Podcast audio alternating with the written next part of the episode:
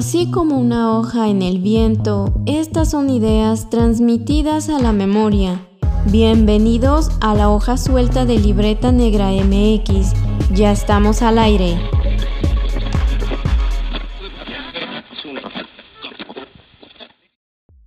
Que hubo, ya es septiembre, ya es septiembre, el mes patrio y en Libreta Negra MX no se nos olvida hacer un programa sobre pues las discusiones de historia, en este caso desde la arqueología, que se va a poner bueno. Creo que vamos a hacer varios programas de estos, pero creo que el día de hoy comenzamos con esta programación especial y nos da mucho gusto estar por acá, aunque no es lunes, no es lunes de podcast, pero ahora sí, llegamos, lo logramos, ya estamos en vivo aquí. Como siempre, les saludan sus anfitriones. Wendy Osorio. Y Omar Espinosa, sus arqueólogos de confianza, aquí en Libreta Negra MX. Háganse presentes en los comentarios. Llámenle a toda la familia, a todas las amistades, para que pues vengan a cotorrear en este programa, en este podcast de la hoja suelta. Mira, ya tenemos a Céfiros Ayoros. Muy buenas noches. Ahora sí llegó a tiempo Céfiros. Muy bien. Así es, pues gracias a los que ya se están uniendo. Ahí déjanos sus saludos. Con mucho gusto aquí los recibimos. Pues háganos llegar también sus comentarios, sus preguntas, sus críticas también son muy bienvenidas en este espacio de la hoja suelta. Y pues sí, estamos, no el lunes como tradicionalmente ya es la hoja suelta en vivo, pero bueno, eh, casi cerrando la semana, pero por supuesto, aún eh, pues teniendo en cuenta que ya estamos en septiembre, que en el caso de México, pues sabemos que se celebra, se conmemora eh, el inicio de la independencia. Y bueno, sí, muy raro, ¿cuántas cosas se podrían desprender de este tema? Por supuesto, la arqueología, como siempre, está presente y ahorita vamos a ver cómo y por qué estamos diciendo esto. Pero bueno, eh, yo quiero hacer también un comentario de que es septiembre y pues muchos estamos en la Ciudad de México, no estoy eh, invocando nada, pero bueno, también hay ciertas eh, fechas, ¿no? Ahí que vienen a la memoria. Pero bueno, hoy vamos a hablar de este gran tema y pues ya vemos que se van uniendo, que cuéntanos cómo les va, ya casi fin de semana. así es, la primera semana de, septiembre y eh, se logró, se logró estar por acá. Ya habíamos anunciado que este programa era para el lunes, pero eh, por cuestiones laborales, eh, de salud y muchas otras cosas que pasan en la vida, pues lo decidimos cambiar para el jueves, así que no perdemos el ritmo y pues el tema que decidimos eh, pues comentar que inicia y abre los programas de septiembre es arqueología e identidad nacional. Y pues esto tiene que ver con la construcción propia de lo que llamamos identidad mexicana, cómo eh, pues ha, se ha transformado un poco y quizá lo más importante de todo y en donde vamos a girar es en la, em, en la en el impulso y en, las interacciones, el impacto que ha tenido la arqueología mexicana en esto que llamamos identidad mexicana, que eh, levanta muchas, muchas pasiones. Realmente es un tema que siempre surge y de hecho a mí me gustaría comenzar eh, con un comentario, eh, bueno, comentando un, un, comentario que nos dejaron en un video de YouTube. decía que eh, se le eh, a esta persona se le hacía eh, raro que de repente en divulgación pues solamente se comentara el, pasado prehispánico como los mexicas, que siempre se había, se había hablado así y que pues que parecía que no existían otras culturas, que no existía otra cosa. De hecho lo voy a leer textual porque me parece bastante bastante importante pues como visibilizarlo arroba wey Julián. Y si a mí lo que me llama la atención es sobre por qué se, se habla tanto solo de los mexicas y no de, de, las tantas culturas que tenemos en México y que han existido. son divulgadores exclusivos de una cultura o de culturas mexicanas, o solo de los mexicas. En la carrera de historia y arqueología hay como especialidad en los mexicas. Solo en el centro del país hay muchas otras culturas, ya ni hablar del país entero. Y pues un poco, un poco este comentario eh, incide y pone el punto en eh, pues en este tema tan, tan importante. Porque de hecho esto tiene una respuesta a partir de esta misma construcción de la identidad mexicana y cómo la arqueología ha estado ahí.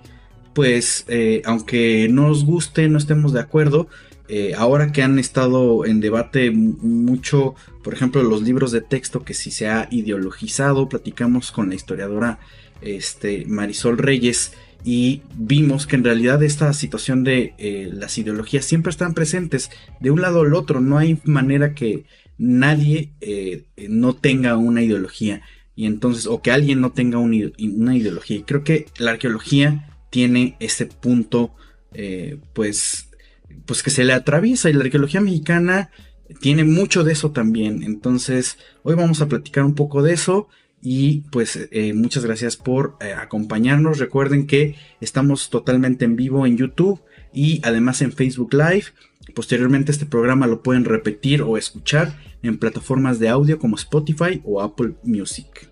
Así es, pero aquí son varios puntos también, porque eh, para quienes nos han seguido desde algún tiempo se darán cuenta que son puntos que hemos colocado también sobre la mesa al hablar de cómo se ha llevado a cabo la arqueología mexicana, incluso en las tendencias actuales, que todavía cuesta mucho eh, como incluir o ver en un panorama más integrador eh, la cuestión de las culturas prehispánicas, ¿no? Y además, pues también siempre hemos insistido en que este momento o, estos grupos que habitaron durante todos estos siglos previo al contacto, lo que hoy es el territorio mexicano, pues tampoco eran una cuestión homogénea, por supuesto, ni geográfica, ni temporal, ni culturalmente, por supuesto, pero eh, esto de, percibir el quehacer arqueológico desde la academia y también desde, ¿por qué no decirlo?, desde proyectos que se dedican a hacer difusión y divulgación,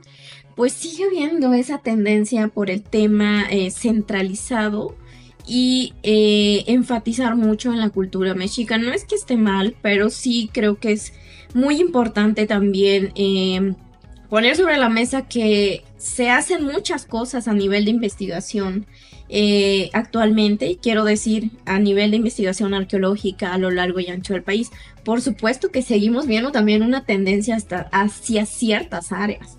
Y esto responde, por supuesto, a ciertos intereses.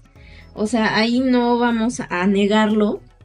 Se sigue una tendencia y si revisamos los inicios o la historia misma de esta ciencia de la arqueología, vamos a ver cómo siempre va a estar vinculado al aparato estatal. Y esto, por supuesto, está sumamente integrado a estas narrativas que van a, estar construyendo la idea de una nación. Creo que estuvimos construyendo este tema desde los programas anteriores, los dos programas anteriores.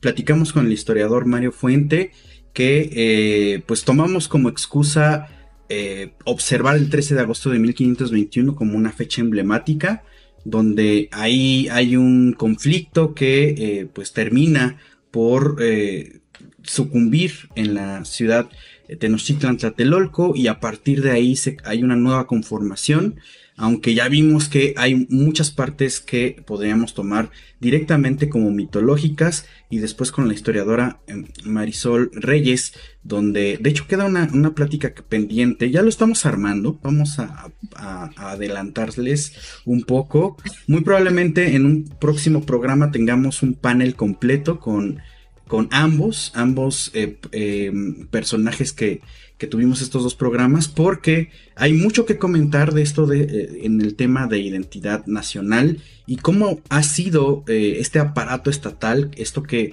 llamamos conformación Estado-Nación, que pues ha, dejado plasmado en arte, ha dejado plasmado en un sistema de educación, en un, eh, en un aparato de, políticas públicas para eh, pues plantear esto que llamamos México.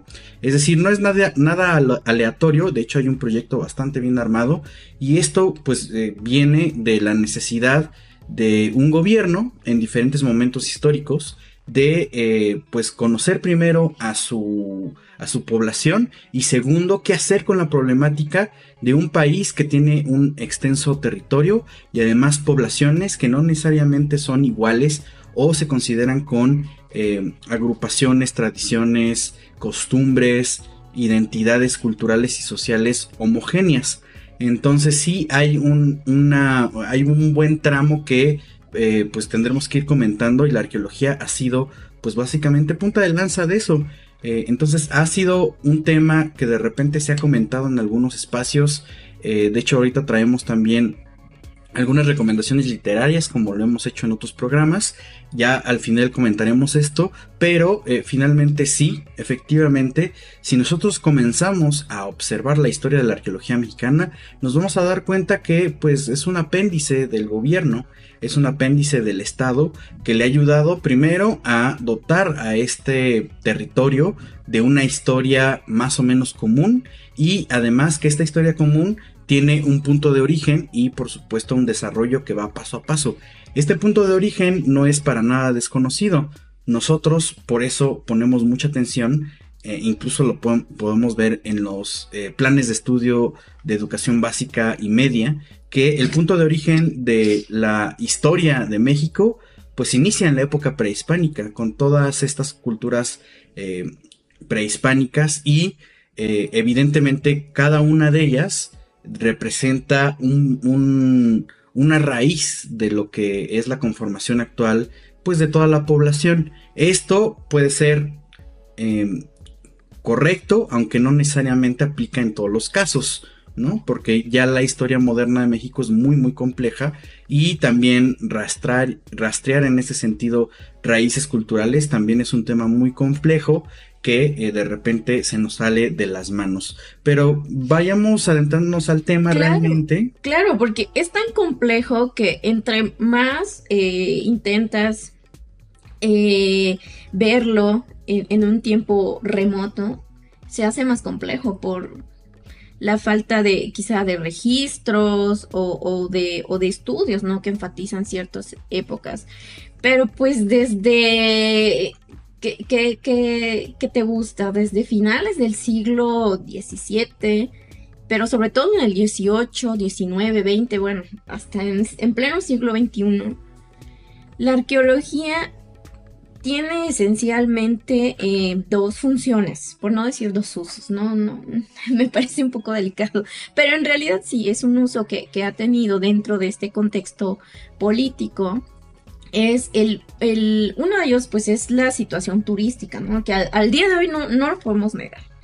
Entonces también tiene pues por supuesto este uso político que va a ir pues de la mano en la construcción de estas narrativas de lo que se, en su momento se va a concebir como la nación mexicana. Pero eh, yo creo que eh, hay como dos cuestiones importantes eh, y esto tiene que ver un poco con... Para muchos pueden ser como los inicios de la arqueología mexicana. Claro que difiere mucho a cómo hoy se realiza, etcétera, y cómo se ha formalizado. Pero hay dos hallazgos, Omar, que van a marcar como. Muchos proponen que este sería como de los primeros pasos de la arqueología mexicana. Y son los hallazgos de la Huatlicue y la Piedra del Sol, que además ese elemento va a estar presente en, eh, en siglos posteriores, eh, como esta imagen de lo que se va a proyectar a nivel nacional e internacional de uno de los elementos que identifican a México. Sí, vamos a eh, correr al año 1790 con el descubrimiento de estos dos monolitos en la plaza principal, lo que llamamos el Zócalo actualmente. Y pues recuerden que este momento en algunas ocasiones y por diversos autores se ha determinado como el inicio de la arqueología mexicana, cuando se encuentra de manera eh, pues totalmente fortuita eh, tanto la Coatlicue como la Piedra del Sol. y vamos a ver este cambio ideológico donde estas, estas piedras, estas piezas arqueológicas, pues cambian a ser em, de lo que se venía haciendo en la época novohispana, de la destrucción de los ídolos de la antigüedad, a una situación de protección y de estudio, principalmente de la Piedra del Sol. Y de hecho la Piedra del Sol es una de las piezas arqueológicas más em, emblemáticas que tiene la arqueología mexicana. Y es un poco por esta obsesión que eh, surge de la sociedad de su propio pasado, de cómo eh, hay algunos elementos que eh, tienen pues una complejidad técnica, tienen un canon estético, tienen ciertas características que la determinan pues sobre una línea particular y la piedra del sol ha sido estudiada desde el momento de descubrimiento como este caso. De, hecho, intelectuales como Antonio León y Gama que en ese momento es el primero que hace un libro, una publicación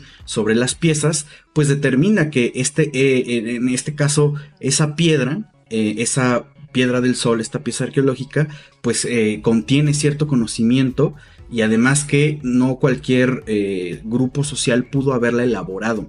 Y esto se enmarca en un contexto mucho más grande en el cual la corona española estaba siendo bombardeada por críticas de las otras potencias europeas porque decían que eh, la corona española la, había tenido muy, muy sencillo, muy fácil al conquistar el territorio de América.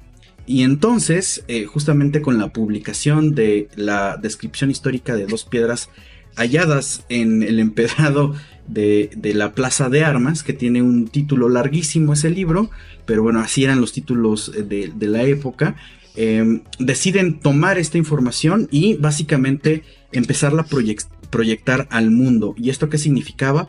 Pues que la corona española empezó a utilizarlo como una justificación de, vean, ya se dieron cuenta de que las culturas o los grupos sociales que nosotros conquistamos no eran bárbaros, sino hacían realmente cosas muy, muy eh, complejas y, eh, pues por lo tanto, nosotros que sometimos esos pueblos, pues eh, tenemos esa, esa virtud y esa ventaja. Eso fue una discusión política en Europa durante eh, el siglo XVIII y a partir de ahí, digamos, empezamos a ver los pasos de cómo se empieza a, generar esta relación de, de admiración y de justificación de las culturas prehispánicas ante ¿no? un, un panorama político. Esto se va a hacer cada vez más grande y ustedes nada más observen cómo es el panorama actual. Eh, la piedra del sol sigue estando en las monedas que manejamos de manera recurrente y esto no solamente es porque admiremos la pieza, es un mensaje político como tal y por lo tanto eh, pues nos lleva al punto del nacionalismo. nacionalismo como este orgullo, como esta eh, admiración a una identidad particular contenida en un territorio y por supuesto que tiene una historia común, que tiene un uso y costumbre también común, o, al menos más o menos homogéneo, y eh, pues eso es una conformación, ya cuando lo aderezamos con la gente, pues de lo que llamamos una nación, un, país en ese sentido, y pues eso eh, nos, habla de muchas cosas, porque la arqueología ha sido un, instrumento de eh, dar símbolos, símbolos poderosos para construir esta identidad. Pero bueno, antes de seguir avanzando, ah, vamos a ver, tenemos bastantes comentarios. Muchas gracias. Dice Céfiro Sayoros que vaya hasta que llega temprano un live. Rosana Severino, mi mamá, anda por acá lista. Y eh, Silvia Mejía, buenas noches. Edgar Orozco, buenas noches. Queridos y admirados Wendy y Omar. Eh, Ismael Pérez Jiménez nos saluda. Hola, muy buenas noches. Libreta Negra, La Hoja Suelta con Wendy Osorio, Omar Espinosa. Un gran saludo para todos ustedes del, del canal eh, desde la heroica Ciudad de México, la gran Tenochtitlan. Eh, nos dice, la identidad nos eh, la identidad nos la recalcan mucho, aunque pocos saben definirla o explicarla. Libreta Negra MX es un lugar idóneo para aprender de estos temas. Muchas gracias. Pues hacemos ahora sí que eh, en, en, nuestros límites posibles también.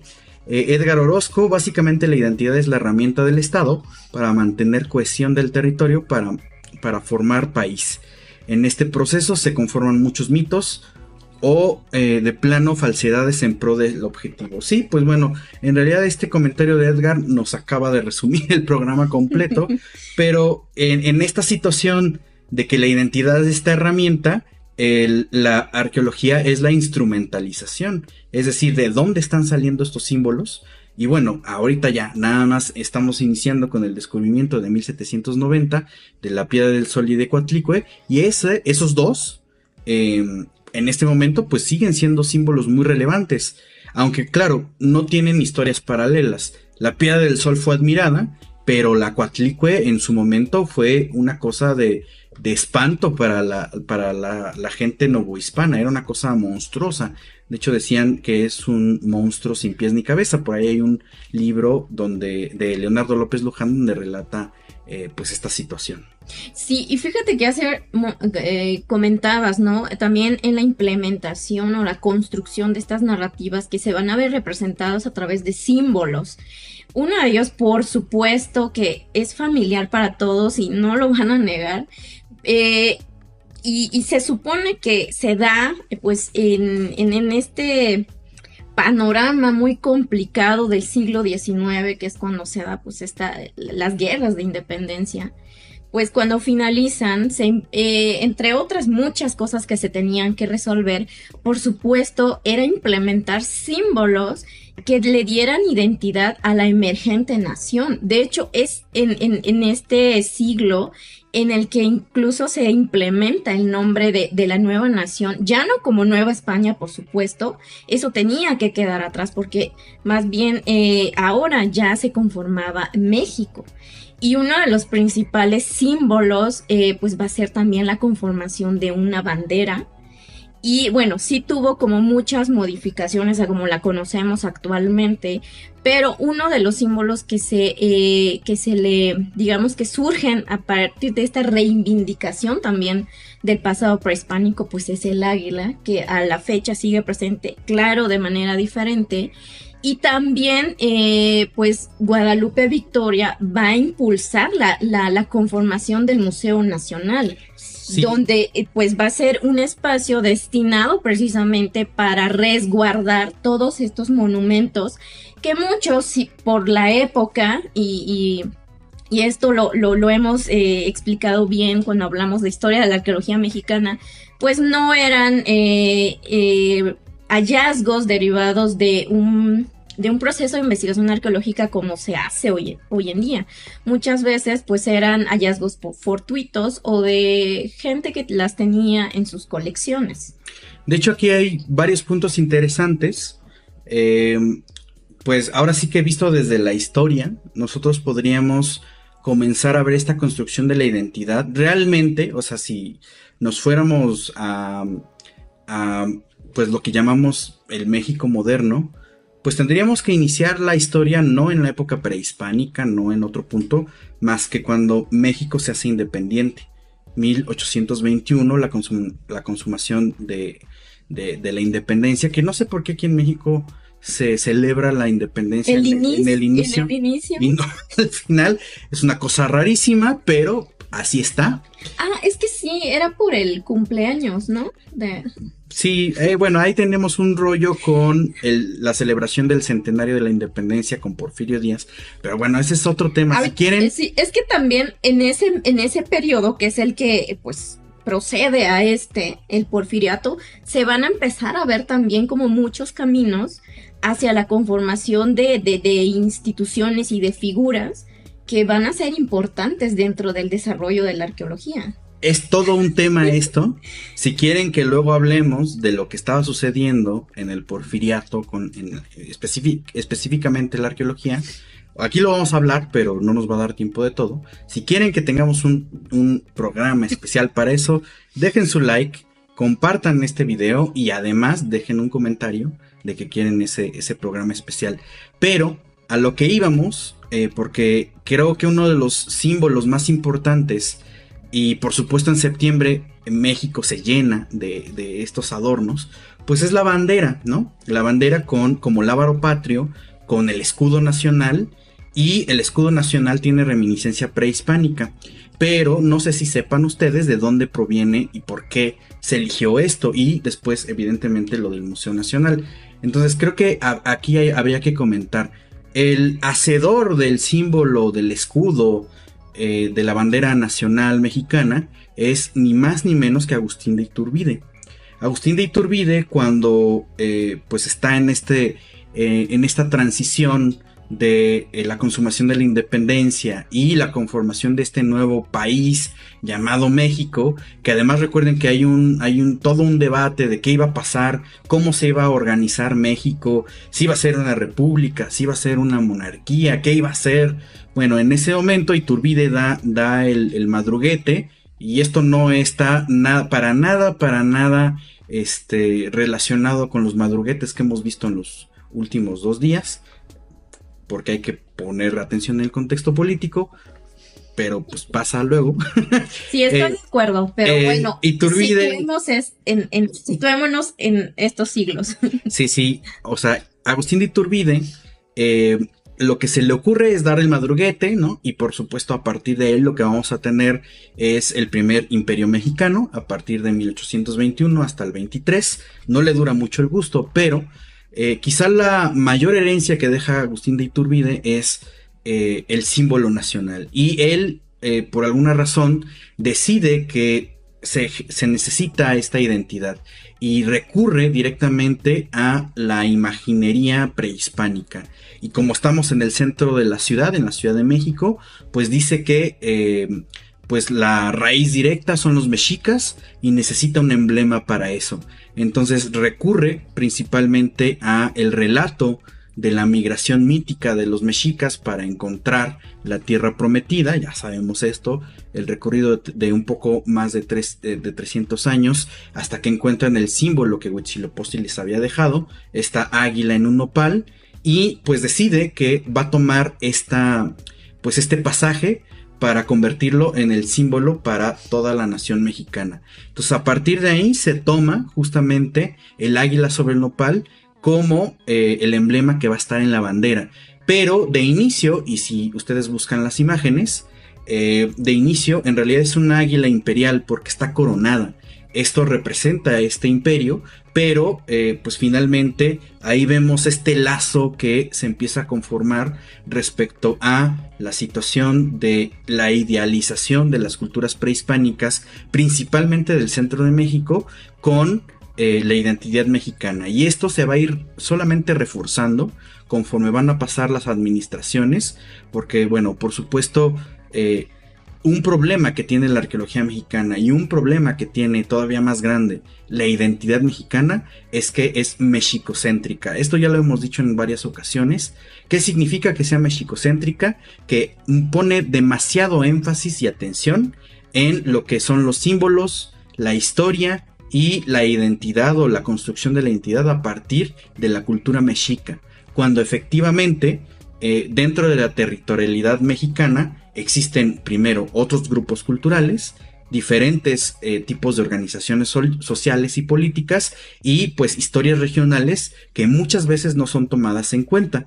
Pero todo esto, todo esto inicia pues justamente cuando México eh, consuma su independencia e Iturbide toma como símbolo pues esta águila o este pasaje histórico del águila de los mexicas para demostrar que pues la nación naciente es otra cosa. Y pues ahí tan, tan así eh, está la línea que el lábaro patrio sigue siendo pues básicamente en configuración casi igual que la primera, eh, que la primera bandera mexicana. Claro, porque si bien aquí estamos diciendo que aquí ya se empieza a propagar mucho la idea de que existe una historia en común, un pasado prehispánico en común, pero además esta tendencia de eh, exaltar y hablar solo de, la cultura mexica va a ser algo que, como dijiste, va a perseguir por mucho tiempo a la arqueología mexicana. Porque de hecho, cuando estamos hablando más o menos en, en estas décadas del siglo XVIII, XIX, perdón, En París hubo una muestra eh, que se llamó la Exposición Universal de París, que fue más o menos en 1889. Entonces México tenía que presentar también un, un, pabellón, ¿no? Que mostrara pues su cultura, lo que ya lo identificaba como una nación, que en ese momento pues ya se estaba denominando como nación mexicana. Se supone que era un concurso para el diseño del pabellón. Entonces, primero, la, bueno, las dos propuestas, en una de ellas se exaltaba como eh, diferentes elementos, pero que enfatizaban lo maya. Hmm. Pero, eh, según los chismecitos, pues resulta que la segunda propuesta utilizó, bueno, materiales de metal que en ese momento pues también decían es que esto alude a la modernización en cuanto a, la arquitectura, etcétera, pero además mostraba elementos de la cultura mexica y por supuesto que decidieron que esta iba a ser lo que representara a nivel internacional en ese contexto a México. Y entonces vemos que también a partir de ahí va a haber también como un énfasis sobre las figuras eh, de estos tlatuanis mexicas eh, y lo vamos a ver hasta eh, el todo la primera mitad del siglo XX, pues con el muralismo, que no me quiero adelantar porque también es un tema muy grande, pero desde aquí vemos, o sea, sí vamos a, reivindicar un pasado prehispánico, pero no todo. Las culturas del altiplano, ah, pero además no todas. Entonces yo creo que es algo que, que, ha costado mucho como desafanarse y esto me remite al comentario que, que leíste, ¿no? Que, que, nos hicieron llegar y por por supuesto, es que eh, a veces nosotros podemos pensar que ya está superado, pero no siempre.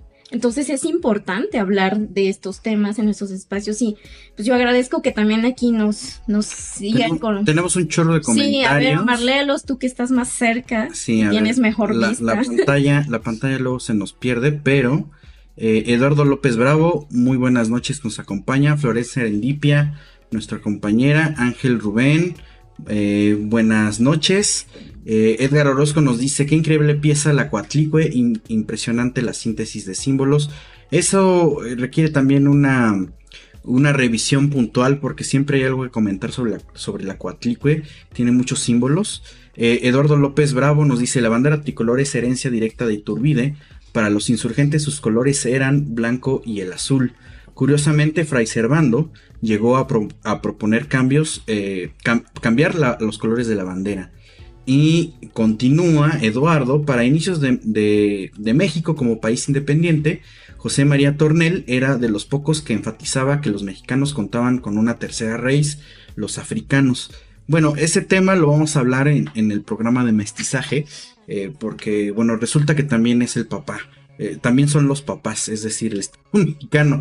En realidad esta situación del mestizaje y de las raíces culturales o de, filiación genética es todo un rollo. Pero bueno, eh, dice Edgar Orozco que sí quiere el programa sobre eh, arqueología en porfiriato.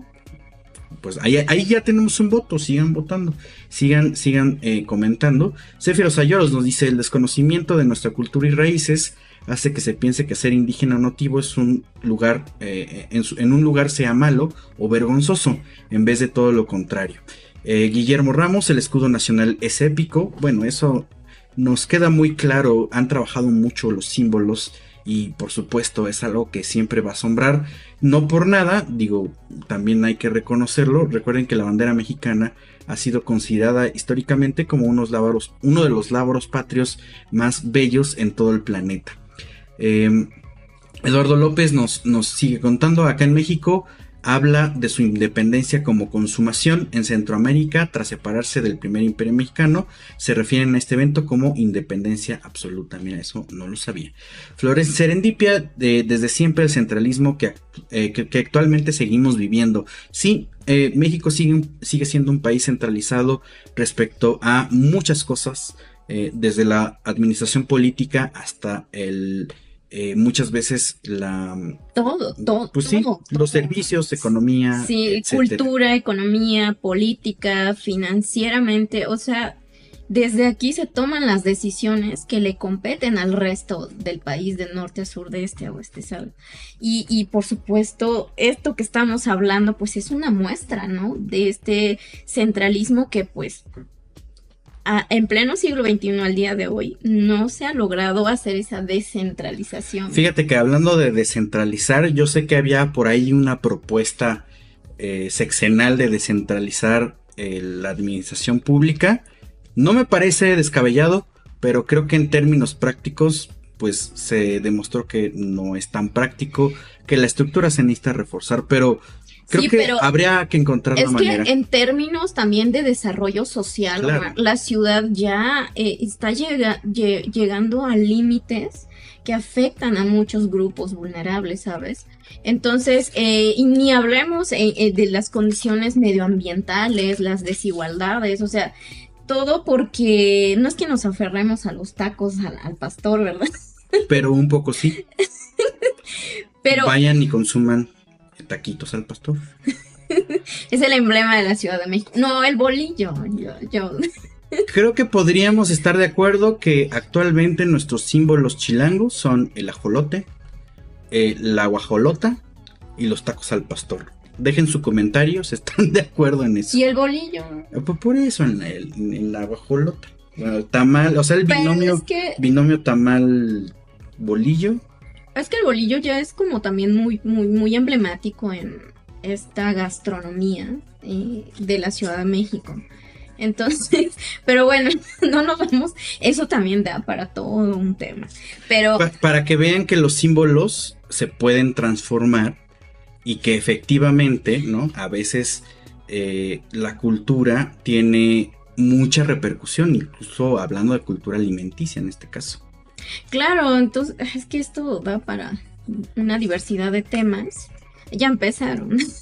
la quesadilla. ya vamos a ver a una disputa. Vamos a tener que armar una encuesta para ver eh, efectivamente cuál es el, platillo más emblemático. Vamos a tener a em, Eduardo López, nos, está, eh, nos continúa platicando anécdotas.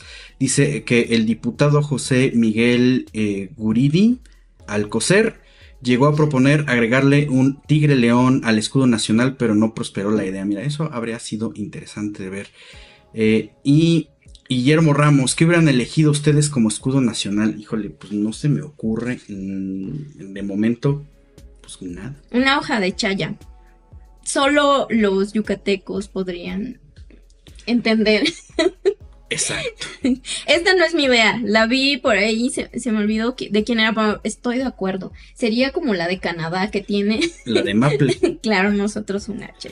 Pero bueno. Pero, pero hablando ya de símbolos, eh, creo que arqueológicamente hablando, ahorita solamente hemos comentado un par de ejemplos. el escudo nacional sin duda va a resaltar mucho por su anécdota, por su impacto. Pero realmente en ese momento no existía la arqueología formal. Eh, eso sucede ya pues plenamente hacia el siglo XX, principios del siglo XX. Pero, pero aquí, aquí Omar, hay algo también muy importante que tal vez eh, se, desvía un poco, pero también es en este siglo cuando se empiezan a sembrar las primeras, eh, digamos, lineamientos en en cuanto al manejo también de esto que más adelante sería denominado patrimonio arqueológico de México. Porque eh, a lo mejor muchos eh, tienen la idea de que es hasta 1972, pero no, tiene precedentes que deberían tener un peso a la hora de estos temas tan, eh, tan polémicos sobre las disputas de estos bienes arqueológicos. Bueno, de hecho ya lo habíamos mencionado, pero no ahondamos en el caso. El Museo Nacional, que es básicamente la institución que se conformó para administrar y resguardar los bienes arqueológicos del país se funda en 1825.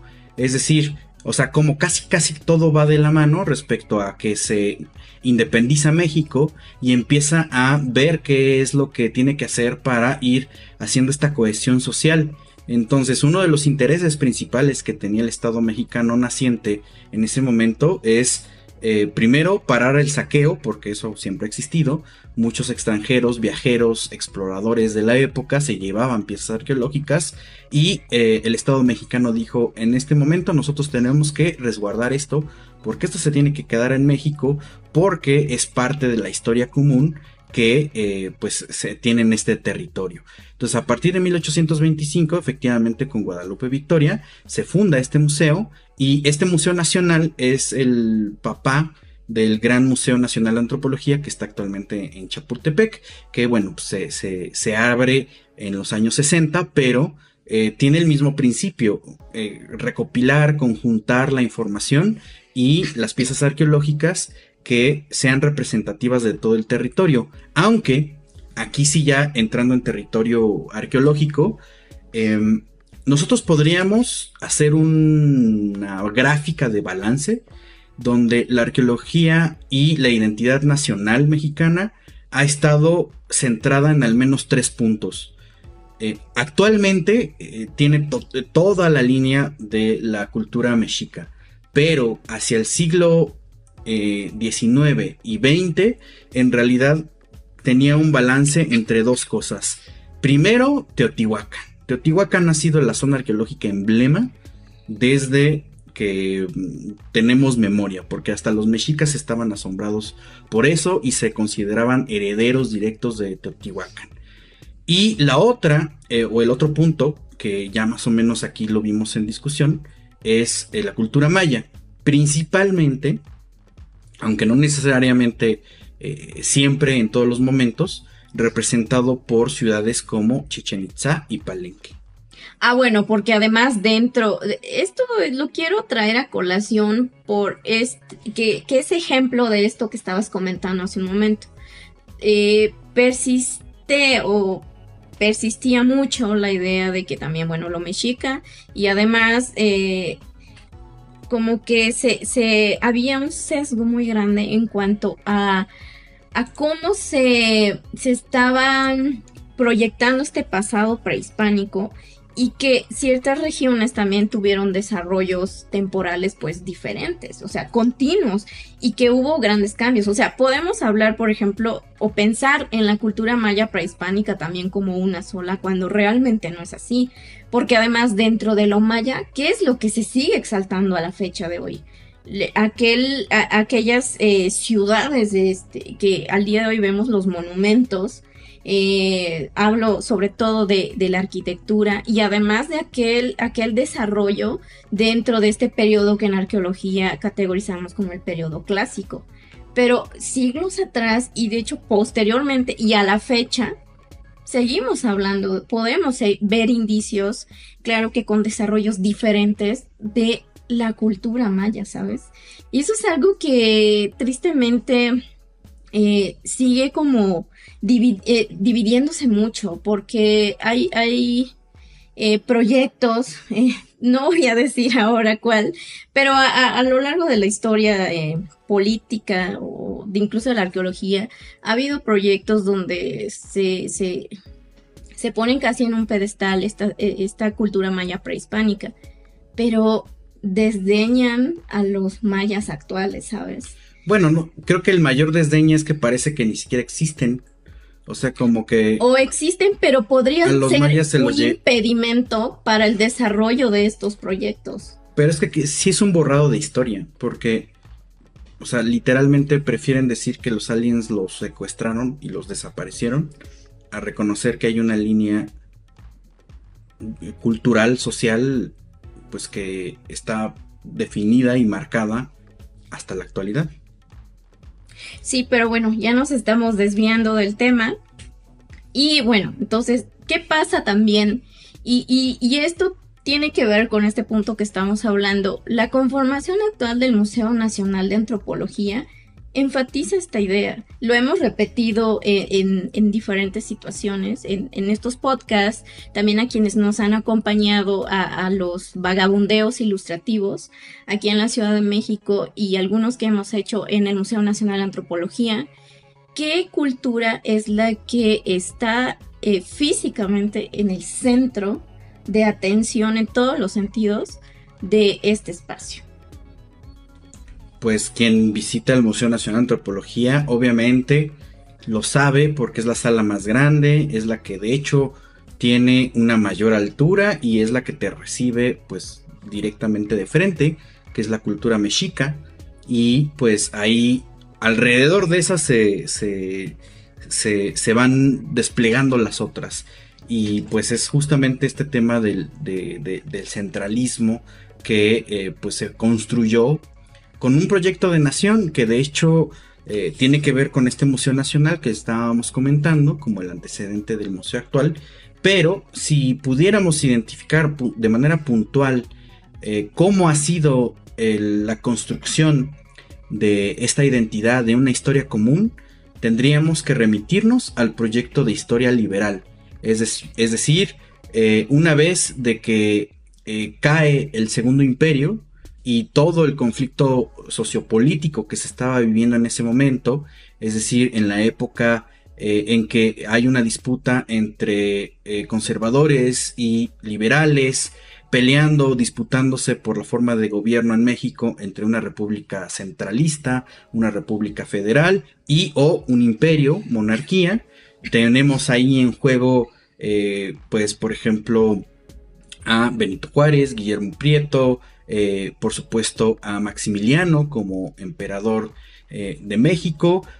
Cuando termina esta, eh, bueno, termina ganando el, ala liberal en México, este, en este periodo que se conoce como la República Restaurada, pues no solamente es la instauración de este sistema de gobierno federal, sino también la construcción o el inicio de la construcción ya digamos unilineal homogénea para lo que sería la identidad mexicana. Y eso se ve reflejado en el proyecto de una enciclopedia muy ambiciosa que inicia en 1884, que es en México a través de los siglos. Ahí ya podemos ver con la conjunción de varios intelectuales de la época em, que van a, em, van a, empezar a hacer ya eh, pues la, la, escritura de una historia un poco más uniforme y el punto de origen lo remiten hacia eh, la, época prehispánica. Y a partir de ahí se va a empezar a generar esta idea o esta imagen de la época prehispánica como una edad de oro, eh, es decir, como este punto más álgido, el punto más importante que ha tenido, digamos, como antecedente la nación mexicana, y a partir de ahí, pues una serie de conflictos eh, históricos que han generado desde traumas históricos hasta pues la situación de estas transformaciones que siguen muy vigentes en los discursos nacionales actuales. Entonces, esta, esta obra es muy importante porque es el primer, la primera sistematización, sistematización, digamos, de esta historia común y ya como una serie de escalones, ¿no? Donde vamos a ver varias culturas que van a estar unas sobre otras y vamos a estar generando como este cambio eh, pues progresivo, eso, la palabra clave aquí es progreso histórico y al centro o en ese punto eh, de, de, culmine, pues vamos a tener a la cultura mexica. Y a partir de ahí, pues no ha sido más que una, una réplica y actualización de ese, de ese tipo de discurso. Eh, entonces, por un lado vamos a tener eh, la, la, es que también hay que, hay que considerarlo. La cultura mexica en realidad no tiene la culpa de ser considerada como la más importante. Recuerden que esto responde a un sentido hasta antropológico. Es la cultura prehispánica que, de la cual tenemos más información, eh, pues en ese sentido etnográfica, que son las crónicas históricas que han hecho pues desde las cartas de relación de Hernán Cortés hasta eh, pues los trabajos como Fray Bernardino de Sagún y otros, y otros frailes. Eh, información concreta, porque eh, en ese momento se estaban leyendo esas fuentes. Los estudios arqueológicos sabemos que llegan pues de 1960 en adelante y en el caso de Templo Mayor en realidad es hasta 1978 en adelante, los años 80 y 90 tienen un peso arqueológico mucho, mucho más concreto pero la información ha salido de esas fuentes desde el siglo XVIII, eh, XIX y pues esa lectura ha, ido como, generando una estructura porque incluso otras cosas como la cultura olmeca se leen desde las crónicas, es decir, se conoce a través de un proceso secundario de que, ah, los mexicas describían a las personas de la región de la costa del Golfo como esto. Entonces, bueno, ahí hay un embrollo hasta metodológico, pero... Sí, claro. Y de hecho la arqueología, eh, pues a, finales del siglo XIX, principios del XX, sigue como esta, e, este modelo, digamos, de, de trabajo de eh, analizar materiales que no venían de eh, contextos excavados sistemáticamente. Eso va a suceder hasta con Manuel Gamio, bueno, los inicios, pero eh, que bueno, hacen los estudios de estas colecciones particulares incluso, pero enfatizan, bueno, o sus fuentes van a ser las crónicas, los códices y más que nada pues también se buscaba como esta eh, hace ubicar en el tiempo pues eh, eh, estos materiales y a qué culturas pues pertenecieron, ¿no? Entonces, claro que el modelo ha cambiado mucho, pero bueno, aquí vemos como que también ya empiezan a tener estos chispazos hacia el camino que décadas más tarde pues se va a concretar con instituciones que aún siguen vigentes.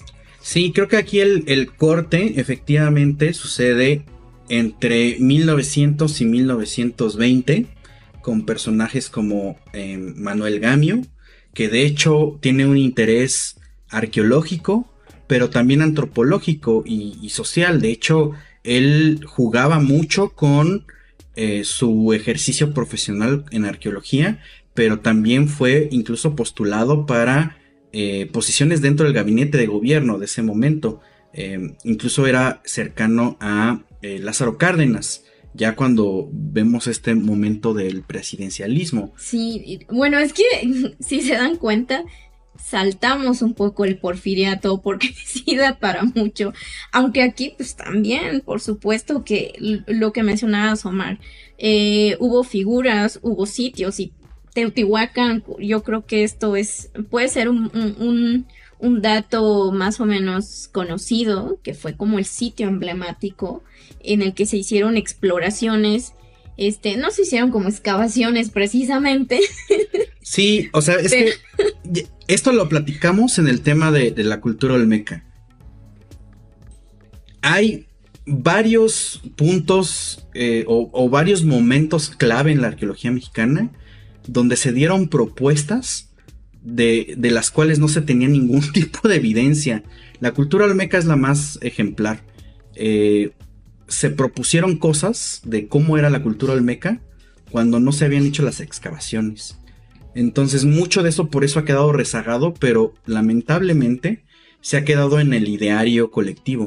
O sea, esta idea de la cultura olmeca como la cultura madre, ya lo hemos dicho aquí, es, este, es igual que los Reyes Magos, perdón por si no están escuchando, pero son los papás. Porque realmente lo, construyen a partir de la necesidad del, Estado, de la nación, del gobierno, para poner un punto de origen del, de la identidad mexicana. Sí, pero yo mi comentario iba en esas leyendas oscuras dentro de la arqueología en cómo fueron estas exploraciones en Teotihuacán encabezadas por Leopoldo Batres.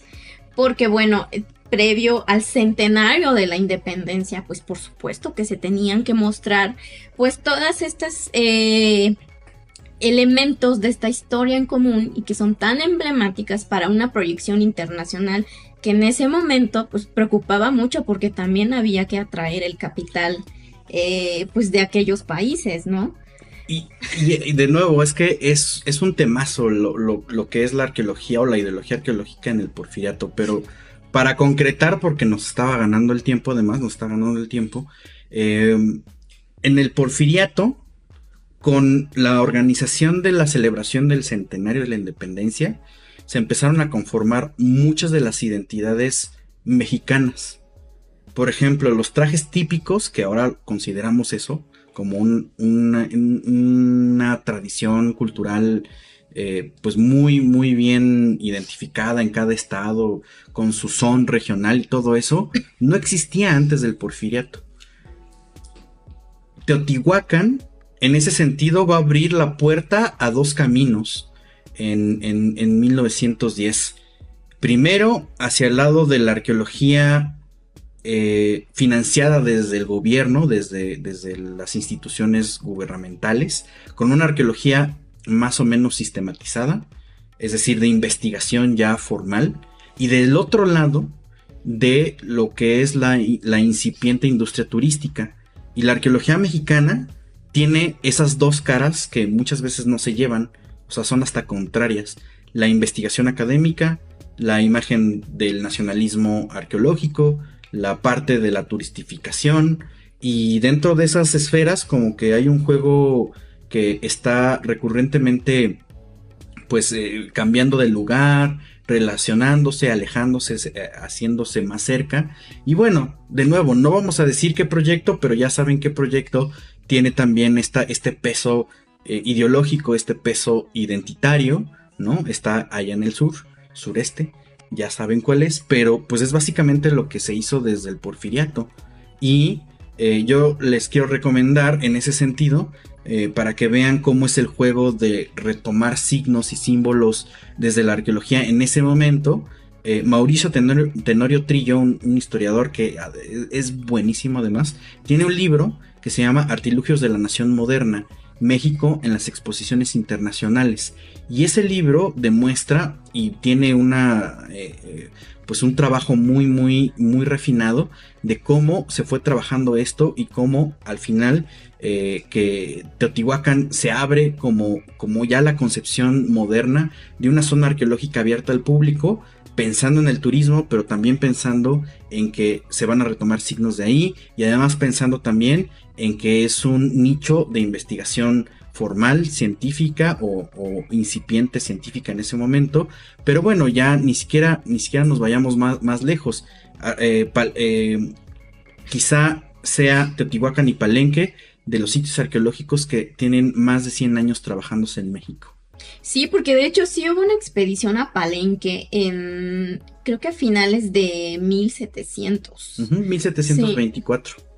A finales, Omar. A finales. Bueno, es que primero se hace una expedición, pero quien la, eh, digamos, la dio la instrucción de que se hiciera, no quedó conforme con el informe que se le dio y entonces manda a hacer otra.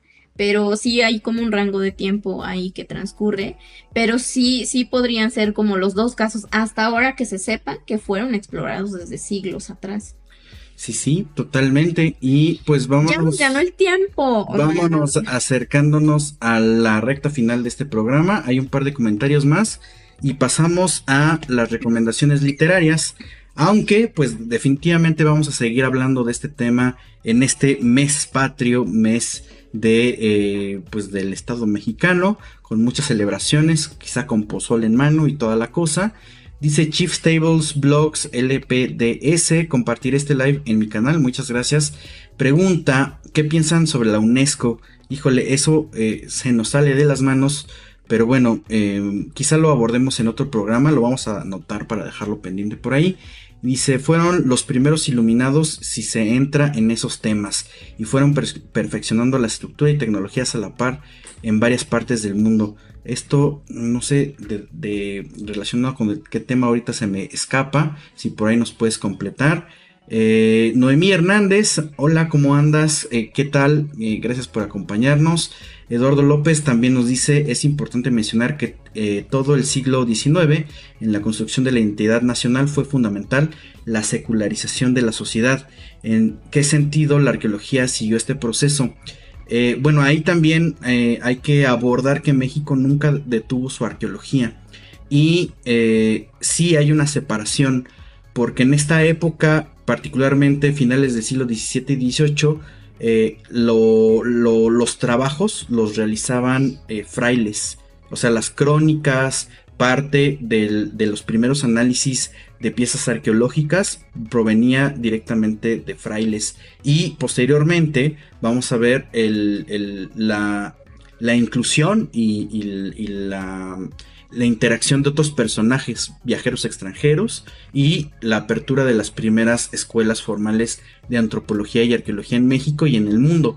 Entonces, bueno, sí hay una separación ahí eh, bastante importante, pero pues bueno, también eh, sabemos que se nos escapa un poco la situación de eh, esta explicación mucho más al fondo, mucho más al fondo. dice Florence Serendipia que sí son los papás, sí, efectivamente, ya sé, rompemos la, la, ilusión y todo, pero bueno. Guillermo Ramos nos dice, o sea que todo lo que me enseñaron de los Olmecas es falso. Pues sí, un poco. Regrésate, regrésate al programa sobre cultura olmeca que tenemos eh, aquí en el canal. lo vamos a retomar porque también hay muchas y no pensemos que todo lo que se propone actualmente desde la arqueología y en el caso de, la cultura olmeca, de, de, estas culturas que habitaron la costa del Golfo, y eh, no es la verdad absoluta tampoco. O sea, claro que hemos estado eh, haciendo trabajo mediante una arqueología más metódica eh, metodológica, más sistematizada, por supuesto, y que, bueno, se toman de, diversos elementos desde diversas áreas del conocimiento para poder proponer, por ejemplo, fechamientos, eh, orígenes incluso, que en el caso de los olmecas pues era un aspecto por ahí que duró muchos siglos sobre el origen de, estas comunidades, pero bueno, eh, se seguirán eh, haciendo propuestas nuevas porque pues afortunadamente todavía se, siguen haciendo investigaciones a partir de las nuevas de los nuevos hallazgos que se van dando no entonces no es que fuera del todo falso respondía también a la, a la forma en que se hacía la investigación o el tipo de interés que se tenía por esta cultura y bueno, eso ha ido cambiando y por supuesto seguramente más adelante como sucede con toda ciencia se refutan ciertas cosas también, porque pues bueno, afortunadamente es una forma de avanzar. Sí, actualmente tenemos más datos y ya lo hemos dicho en otras ocasiones, la arqueología se ha fortalecido a partir de, 1960 en adelante. En México tiene esta tradición científica mucho más concreta y pues eh, hay que ver y estar actualizado en la información para, ir viendo, analizando y ver cómo se desarrollan esas propuestas, cómo hay evidencias que se leen de otra manera o que van encajando en ciertos cuadros de un panorama cultural histórico mucho más general. Por acá también nos están diciendo que el turismo es así, sí, hay mucho que comentar. Es un tema también eh, muy grande, o sea, cómo uh, en el panorama actual, eh, cómo es que se ve, se estos dos panoramas se vinculan, no de forma muy positiva, de hecho, cómo se, se en el caso de México, y me atrevo a pensar que en muchas otras partes del mundo, la forma en que se van a gestionar eh, las cuestiones arqueológicas y turísticas, pues realmente sí ha, generado como muchos eh, malos manejos, quiero decir. O sea, no estoy en contra del turismo totalmente, pero sí en ciertas formas en las que eh, mira las aportaciones, por ejemplo, de la arqueología y tal vez la injerencia que se pueda tener a partir de cómo se manejan desde el turismo, pues eh, ciertas áreas o ciertos espacios que tienen vestigios arqueológicos. Es un tema muy grande y por supuesto que les va, si les interesa, tenemos una sugerencia también literaria donde eh, se hace una propuesta muy interesante y tal vez más adelante podamos eh, pues hacer un podcast, bueno, una hoja suelta con este tema. Sí, es una relación odio-amor sin duda pero también creo que queda pendiente eh, conversar sobre el tema más a fondo. Cuaupopoca nos dice, eso de las identidades no solo sucede en México, en todo el mundo existe revisionismo histórico, histórico, para que no nos sintamos engañados o despersonalizados. Sí, totalmente. Eso es un proceso de la construcción de los estados-nación en todo el mundo y por supuesto todos los países actuales han pasado por eso, utilizando o no la arqueología y la, la antropología. En este caso, pues estamos dando eh, y soltando pues este, este, este programa pues de la arqueología mexicana, que es lo que conocemos. Y, es que eh, se van a quedar muchos temas en el tintero, sobre todo porque en el siglo XX van a suceder muchas cosas. La arqueología ya se institucionaliza. También eh, lo vamos a ver muy presente en las expresiones de arte público. Y bueno, pues también ahí hay, ah, hay a partir de, la administración sexenal, pues también va a haber estos proyectos coyunturales emblemáticos, que a la, fecha es, un modelo que sí se sigue manejando. Ustedes saben de lo que estamos hablando. Y finalmente, algo que noté de algunas ruinas arqueológicas en México fue que eh, algunas iglesias que se construyeron encima de ruinas o muy cerca de ellas, y se les quiere dar una historia que no cabe, así se siente Sí, que sigan con esos temas, por favor. Muchas gracias por su trabajo y tiempo. Muchas gracias, Chief Tables Blog LPDS. Y pues pasemos a las recomendaciones, un poco para que vean de dónde estamos partiendo nosotros también y para que puedan revisar ustedes mismos eh, pues estos materiales. Entonces la primera recomendación de la noche es la edición número, no veo el número. 100 de arqueología mexicana, que por supuesto que fuera la número 100 no fue casualidad y que trataran este tema de cómo la arqueología ha tenido este papel en la conformación de las identidades nacionales. Entonces, eh, bueno, esta yo creo que es más eh, factible de conseguir. Sí, de hecho, en la página de internet de Arqueología Mexicana, no, no reciente, este, dijiste eso, no lo dijiste, ¿verdad? Este. sí, que nos patrocinen. ok, con revistas, con revistas se agradecerían mucho. Sí, sí. Bueno, pero pues básicamente aquí varios artículos que abordan esto con mucho más detalle y los ejemplos que hemos estado mencionando. ahí pueden seguir quienes se han especializado en estos temas, este, desde el siglo XVIII, el muralismo, que a, mí es uno de los temas este, que me llaman muchísimo la atención y estaría también interesante hacer un, especial de, de, esta, de este tipo de expresión artística en la que por supuesto los elementos arqueológicos están por todos lados. Pues hay que hablarle a Marisol, Marisol Reyes, que de hecho su tesis es de eso, sobre muralismo y la construcción de identidades mexicanas. La segunda recomendación de la noche, en este caso, las vitrinas de la Nación de eh, Lorenza del Río Cañedo, los museos del Instituto Nacional de Antropología eh, e Historia, que es la historia básicamente de la construcción y el desarrollo del patrimonio museístico de México. Aquí hay varios ejemplos, principalmente Museo Nacional de Antropología y cómo eh, se han sido influidas por las políticas públicas y muchas veces pues esta construcción del el país. Finalmente tenemos dos libros más, El nacionalismo como eje interpretativo del objeto prehispánico de eh, Adriana Cruz Lara Silva.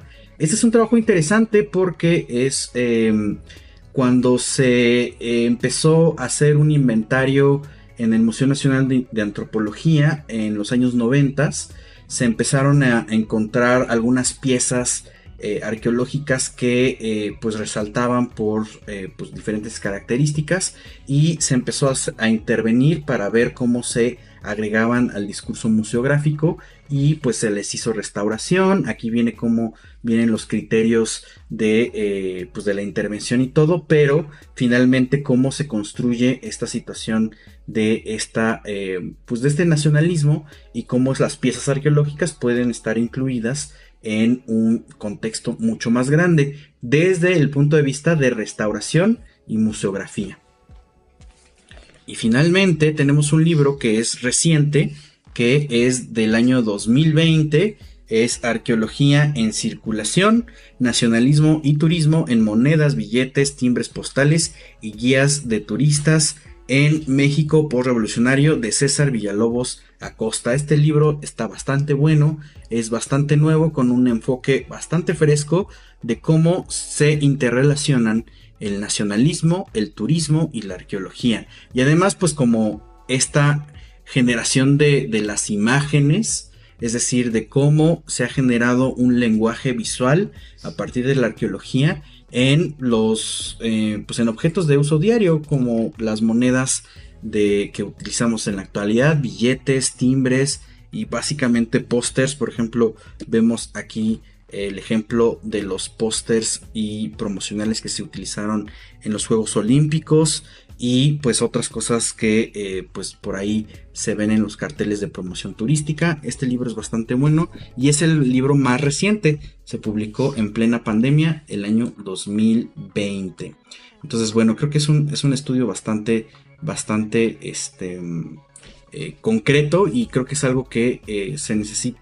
No se, no se había hecho hasta, hasta, hasta el momento y que se necesita hacer todavía más. Sí, de hecho es el más reciente dentro de esta de estos libros que les estamos recomendando, pero vale mucho la pena adquirirlo. Es muy, muy interesante el planteamiento y como dices, ya era hora de que, de que se hiciera. Entonces nosotros felices de compartirles pues estas experiencias, estas ideas y pues, ¿qué más Omar? Porque ya nos tenemos que despedir porque es jueves, pero pues en viernes, este, somos gente que tiene que trabajar, ¿sabes? Entonces... Así es, pero bueno, si les gusta este contenido, consideren apoyarnos. Tenemos varias vías, como el Coffee, como el PayPal y como Patreon, donde de repente eh, tenemos un contenido extra. Vayan ahí directamente para que eh, pues seguimos, sigamos haciendo esta eh, promoción o mejor dicho esta producción y pues bueno aquí en pantalla ustedes están viendo nuestros, nuestros enlaces Coffee, PayPal y Patreon para recibir apoyos y continuar con esta cruzada de divulgación cultural. Y pues seguir tratando estos temas y pues eh, básicamente vayan, comuniquen este episodio, compártanlo, dejen un, comentario o un like, eso también nos ayuda mucho eh, y pues nos ayuda a seguir creciendo y además que más gente entre en esta discusión. Y pues bueno, yo creo que aquí cerramos este programa. Nos vamos a seguir viendo como cada semana en la hoja suelta, pero eh, nos veremos con otro gran tema. Como siempre, muchas gracias y nos vemos, nos escuchamos en una siguiente entrega. Gracias por acompañarnos. Bye. Gracias por acompañarnos. Nos escuchamos la próxima transmisión. Y en caso de que no nos veamos, buenos días, buenas tardes y buenas noches. Cultivamos memorias al aire.